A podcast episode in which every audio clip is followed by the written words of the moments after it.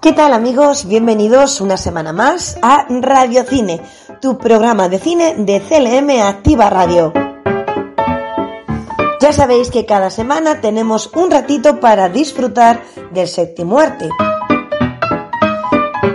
En estos próximos minutos vamos a desvelarte los estrenos que esta semana vamos a poder encontrar en cartelera y lo más suculento de novedades en las plataformas de streaming para ver cómodamente el cine desde casa. Como siempre para mí un inmenso placer recibe los saludos de quien te habla, de Carmen Sánchez. Y comenzamos sin más dilación con los estrenos más importantes de tu cine habitual. Este fin de semana podemos ver El último duelo. Es una película de aventuras americana basada en hechos reales.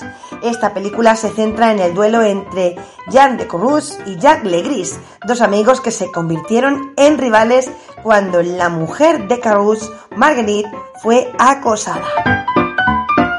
Y este acoso fue por Legris, un cargo que él niega. Ella no se quedará callada y le acusa en un acto valiente y desafiante que pone su vida en peligro. Una película llena de aventuras, drama y situada además en el contexto histórico de la Edad Media. Te va a gustar porque aquí tenemos como guionistas, atención, ¿eh? a Ben Affleck y a Matt Damon.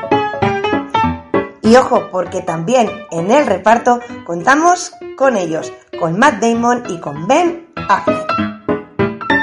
Seguimos con más estreno, también con cara muy conocida como protagonista masculino.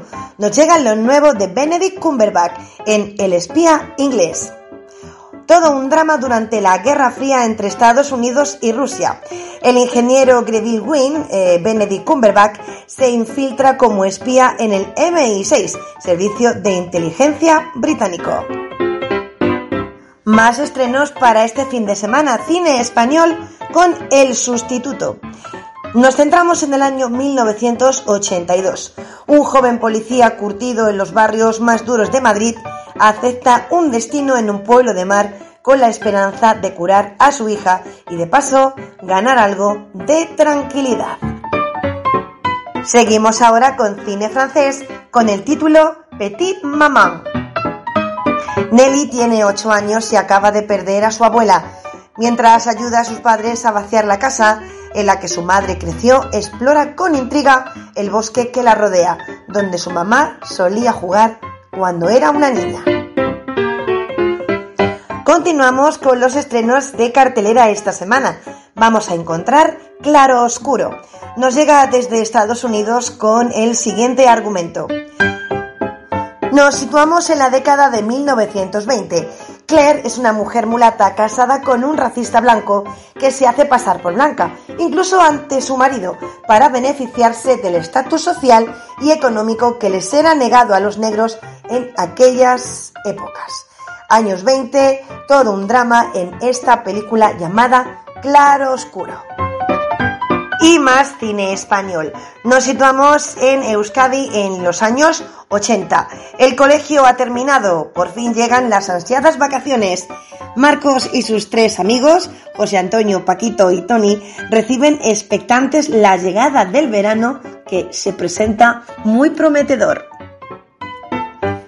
Y ahora nos llega una película de animación desde Alemania. Es la segunda parte de Una familia feliz para rescatar a Baba Yaga y Renfield de las garras de la cazadora de monstruos Mila Star, la familia Wishbone se transforma una vez más en un vampiro, Frankenstein, la momia y el hombre lobo.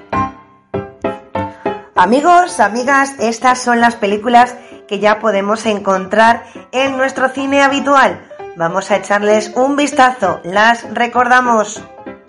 El último duelo. El espía inglés. El sustituto. Petit Maman. Claro oscuro. Érase una vez en Euskadi. Y una familia feliz. Dos. Tenemos muchas cositas interesantes para acudir al cine, mucho más que siete razones. Y también muchísimas razones para que este fin de semana puedas disfrutar con tu familia de una buena película. Vamos a echarle un vistazo a ver qué es lo que nos trae Netflix en esta semana como estrenos importantes. Muchísimas películas, como por ejemplo Hipnótico o Un poquito de miedo. Nadie duerme en el bosque esta noche en su saga número 2. Loquillo en Mi otra yo y una serie de televisión llamada Guía Astrológica para Corazones Rotos. Y curioso el estreno que esta semana nos llega. Atención, si has sido o eres fan, ¿vale? Del cantante mexicano Luis Miguel, tienes una cita con su vida, los aspectos más interesantes de su carrera en esta serie de televisión llamada Luis Miguel, la serie. También nos llega a Netflix una miniserie llamada El Motivo. Nos llega desde Israel, donde un adolescente de 14 años mata a su familia a quemarropa, sin embargo quedan bastantes interrogantes. Un documental donde los involucrados toman la palabra. Y muchos más estrenos en Netflix, como por ejemplo El tiempo que te doy en formato miniserie, El ejército de los ladrones, Colín en blanco y negro, otra miniserie, y otra más, serie de televisión interesante y graciosa. Llamen a mi agente, Bollywood. Y ahora cambiamos de plataforma y vamos a ver qué es lo que tenemos en Movistar Plus. También esta semana andamos en esta plataforma muy cargaditos de títulos. Comenzamos con una miniserie de televisión, La sangre helada. También con una película de miedo, La casa de las profundidades. Más pelis El Movistar, Plan A y Madres de la Revolución. Seguimos con más pelis, Misha y los Lobos, La Gran Mentira o La Novena Profecía. Esta semana se incorpora Viuda Negra y la miniserie Lola. Y si queréis conocer los aspectos más interesantes sobre este quinteto británico que en su día cosechó muchísimos éxitos en formato femenino, hablamos de las Spice Girls. Esta semana nos llega una miniserie, Las chicas picantes, el precio del éxito. Nos llega también la última entrega de Fast and Furious a Movistar Plus en su noveno episodio. También las cosas que decimos, las cosas que hacemos. Y la película Spirit, Indomable. También juguetes de terror.